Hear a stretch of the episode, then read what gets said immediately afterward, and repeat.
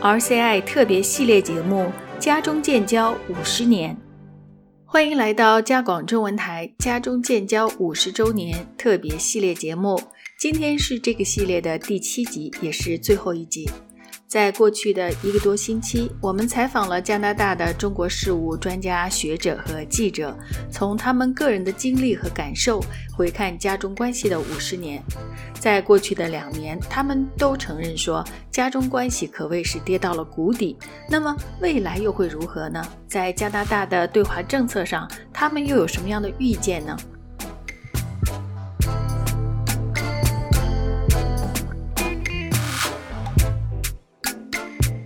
加拿大学者、前外交官查尔斯·伯顿教授认为，关注家中事务超过了五十年，目前的状况是令他最为失望的。他最大的失望是，加拿大和许多西方国家一样，认为中国的经济合作交往会促使中国更加开放，在人权和民主方面有所改善。加拿大几十年来在中国的公民社会建设、法治体系培训、女性权益等投资将近十个亿。但在采访中，伯顿教授认为，很多和中国签署的人权协议以及接受培训课程等等，更像是做给加拿大看的，以减轻中国在这方面的压力。他对加中关系未来并不乐观。他表示，美国在拜登上台之后，如果重回世界领袖地位，加拿大会跟着整个民主国家，中国就更难单方面的针对加拿大。如果西方团结起来，中国也很难在经济上利用一个国家针对另一个国家。And actually, China sells three times as much into Canada as Canada sells to China. So the retaliation would, would cause more um, economic disruption in China than in Canada. And of course, the Chinese economy is more delicately balanced with regard to um, um, external trade, and, and you know it could lead to unacceptable costs.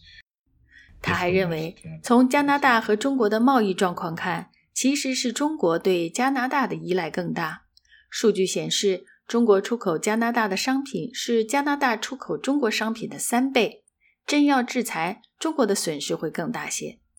中国的经济从结构上来看是更加的依赖出口。如果西方国家决定一致行动，停止和中国的合作，直到中国遵守他们在联合国以及世贸协定中的承诺。相对来说，这还是比较乐观的结果。So these things can get out of control, and the idea of war between China and the West cannot be completely ruled out because the current regime has so the Chinese regime has so little room for for. 第二个可能性就是中国领导人继续“一带一路”的政策，团结一些国家和西方的经济同盟对抗，这可能会导致下一个东西方的冷战，甚至热战，包括可能涉及南海以及台湾的战争。目前，美国在南海给中国的压力越来越大，而中国也越来越难以保存在南海的控制权。伯顿教授认为，这种状况很可能失控，不能完全排除战争的可能性，因为目前中国政权妥协的空间很小。而他认为，目前中国政府的方向，包括“战狼外交”，在民众中的支持度如何，还是个问题。伯顿教授认为，中国民众总体来说对西方还是尊重的。比如，他们会希望把孩子送到国外接受教育，包括最高层的领导人。他说：“我觉得太遗憾了，双方的关系到了这样的程度。” You know, objectively speaking, certainly with regard to China, clearly Canada's policy has not been successful because you know we're suffering from these trade matters of negative. 伯顿教授还评价说：“客观地说，加拿大的对华政策是不成功的。”比如对中国的出口在不断的下降，这是因为中国违反了国际的规则。加拿大目前的自由党政府承诺在年底要重新设定对华政策，但这是因为国内的压力。主流民意认为加拿大应该对华更强硬，而反对党的批评声浪也很大。伯顿教授举了个例子，比如新疆问题。加拿大议会的人权和国际政府委员会最近一份跨党派的报告称。中国在新疆的做法是种族灭绝。如果加拿大政府有责任就此做出回应，如果加拿大政府承认这是一种种族灭绝，按照加拿大对联合国的承诺是需要采取行动的。类似的情况还有香港问题，以及反对党要求政府尽快禁止使用华为的 5G。伯顿教授提出的加中关系的不确定性还包括自由党政府目前倾向于保持贸易、继续交流的政策可以持续多久，而如果目前的少数党自由党政府倒台，保守党上台，采取对华政策会更加强硬，而强硬到什么程度，这些都是不确定。而他也认为，中国政府在这方面没有看到任何转变的迹象。Well, I think that you know we need to have um, more people who have more sophisticated understanding of Chinese communist norms and the language, um, working with you know agents of potential change in China to try and, improve the the situation. I think right now. Um, 伯顿教授对于加拿大政府未来的对华政策的建议是：我们需要更多的人对中国共产党的规则和语言有更深的了解，与中国变革力量合作，也要有更多的投入。警方如何保护受到骚扰的华裔意见人士？而中国在加拿大的外交官比在美国的还要多。这都是值得注意的问题。我们需要更多的了解中国，学习中文，懂得中国，懂得中国的政治文化。现在的状况却是，对中国的兴趣其实，在加拿大人当中在减弱。比如，加拿大学习中文的人数实际上是在减少，学习韩语的人反而在增加。伯顿教授认为，这是因为中国对加拿大人没有什么吸引力了。而我们采访的另外一位嘉宾，华裔的学者、多伦多和平与外交研究所的姜文然教授认为说，中国这些年的崛起令加拿大和其他西方国家感到担忧害怕，而加拿大并没有一个长远统一的对华政策。现在我认为，这个加拿大政府就是小特鲁政政府的对华的政策走向，是处于一个犹疑不定，啊，没有。很明确的方向的这样一个阶段，嗯，这就是啊，为什么小特鲁多政府对中国啊这个关于孟晚舟问题、两个 Michael 的问题啊人权方面的问题、华为的问题、五 G 的问题等等，都出现一种犹豫不定、左右摇摆啊很难做出决策的这样一个阶段啊，这个啊也是跟总体上来讲，整个加拿大。作为一个政府，啊，作为一个国家，长期以来没有一个很深入的、很全面的对华啊政策一个框架有关系。嗯，这个当年在这个克雷蒂安的呃这个呃这个呃啊当总理的时候，嗯，对中国的基本态度是啊经济啊利益啊政治啊友好关系为主。嗯，在人权方面。他很明确，啊，加拿大对中国没有任何影响，也不要去企图去做任何影响。嗯，这个到了哈珀政权之后呢，有一些变化，但是在哈珀政权之下没有出台任何，啊，即使在人权方面他强调了，但是也没有出台任何实质的政策，啊，也没有一个所谓的嗯战略的一个计划和文件。啊，小特鲁多一五年大选之后上台之后。啊，一五年末一六年初啊，当政以来开始呼声好像很高的，对华有很多举措，但是到目前为止，我们看到和哈珀政权基本上没有什么区别。所以说，这个要了解加拿大目前对华政策的走向，必须要第一点就是要明确，加拿大对华没有基本的战略眼光和基本的政政策框架。这个政府现在正在做这个事情，还没有出台。嗯，所以说呢，啊，我个人认为啊，这个加拿大对华政策要有这样一个战略框架，这样一个战略框架，在你提到的问题，在中国人权方面要有一个非常明确的一个限定。这个限定就是要回到啊五十年以前老特鲁多承认中国的时候这样一个原点上去，就是说中国的问题。人权问题、政治改革问题、走向问题，主要是要依靠中国内部的动力啊来解决。任何外部的力量要改变中国啊，是啊难以实现、难以奏效的。加拿大作为一个中等啊这个啊国家，虽然在民主人权方面的价值观念啊非常非常的强调，但是也要。明确的限定，在中国、在香港、在新疆、在西藏很多人权问题上，我们必须依靠中国内部的改革力量，逐渐的解决这些人权问题。我们不可能从加拿大一个国家的角度，甚至加拿大和美国联手和西方其他国家的联手的角度，胁迫中国、压迫中国，可以在人权问题上让中国啊这个可以做出让步。我认为这个政策走向是不会成功的，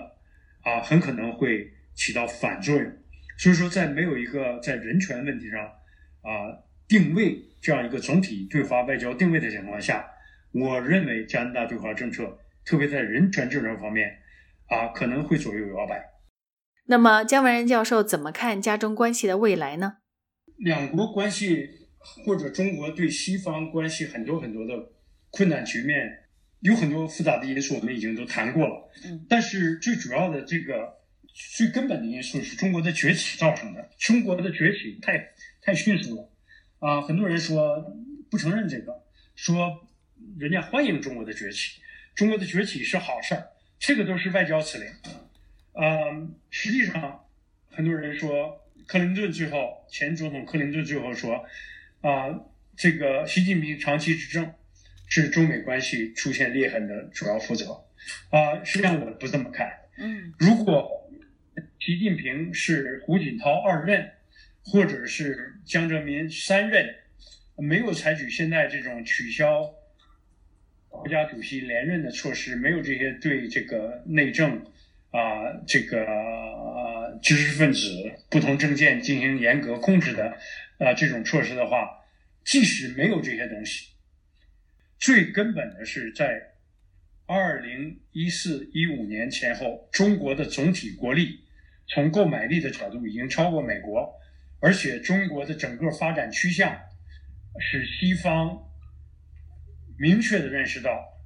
中国的崛起可能是不可避免，可能要替代美国，而且这个替代美国的新的这个超级大国，在很多很多方面和他们是不一样的，社会体制、文化背景、人种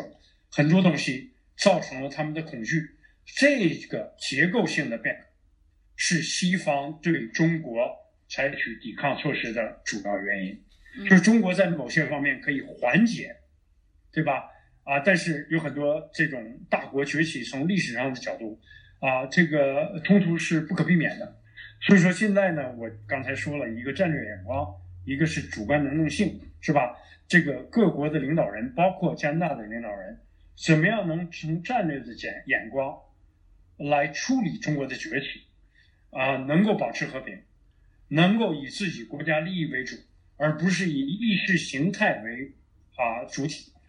好像中国这是一个啊，the other 所谓的是他类，对吧？看到对方崛起也好，这个发展也好，啊，不是一种像另类一样的对我们的威胁，然后采取反制措施，怎么样能够所谓的和平共处，是吧？这种啊，这个啊，以这种方式啊，不导致大国崛起，在历史上经常导致的这种战争，这是需要。这是需要战略眼光的，嗯，这是需要啊人的主观能动性来来做的。所以说啊呃，这个在很多方面来讲，我觉得啊聪明才智是吧？这种啊战略眼光会起相当大的作用，来呃这个处理很多很多这个反制很多结构上的东西啊，经常会导致导致冲突。啊，冲突也不是不可避免的，但是在历史上经常是不可避免的。所以现在我们出现一个很关键的一个历史阶段，而中加关系只不过是啊这个总体的中国崛起对世界所造成的一个影响的一个啊很小的一个侧面的反应。此外，在我们采访的嘉宾当中，加拿大著名的记者和作家黄明珍以及中国问题专家傅尧乐教授认为说，目前是加中关系的转捩点。世界的局势正在变化，加拿大也面临选择。中国目前行动是个超级大国了，之前的加中友谊啊，或是加拿大对中国的期待等等，都没有什么帮助了。加拿大能做的是怎样在这样的一个国际大环境下，可以保持和中国的关系，同时呢，又能够保护加拿大的利益。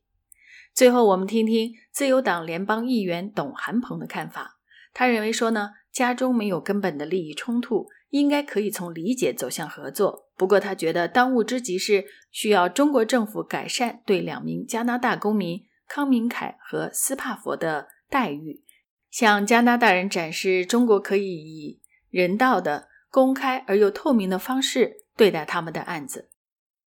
家中关系在五十年之际走向不确定。双方的领导人是否有智慧，可以在避免冲突的前提下进行修复和发展，没有人能够说得清。而董韩鹏也给在加拿大的华裔提出了建议。我觉得就是我们在在加拿大华人希望可以看到一个比较正面的一个一个态势。是的。但是如果说真的看不到这个态势的话，那我们就要做好我们不被被我们不被歧视，嗯，对吧？我们不被呃边缘化，这个是。对我们自己、对我们的子女应尽的一个责任。对，啊，但是你要说到去怎么去改变中国的状况，这是不可能的。